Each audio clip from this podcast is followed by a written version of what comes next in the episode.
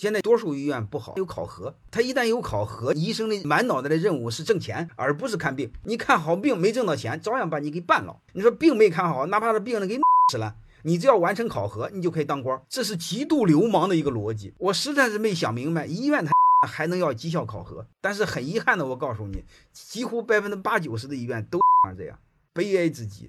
唯一不那样的，我一朋友结果进去了，悲哀吧。欢迎大家的收听。可以联系助理加入马老师学习交流群：幺五六五零二二二零九零。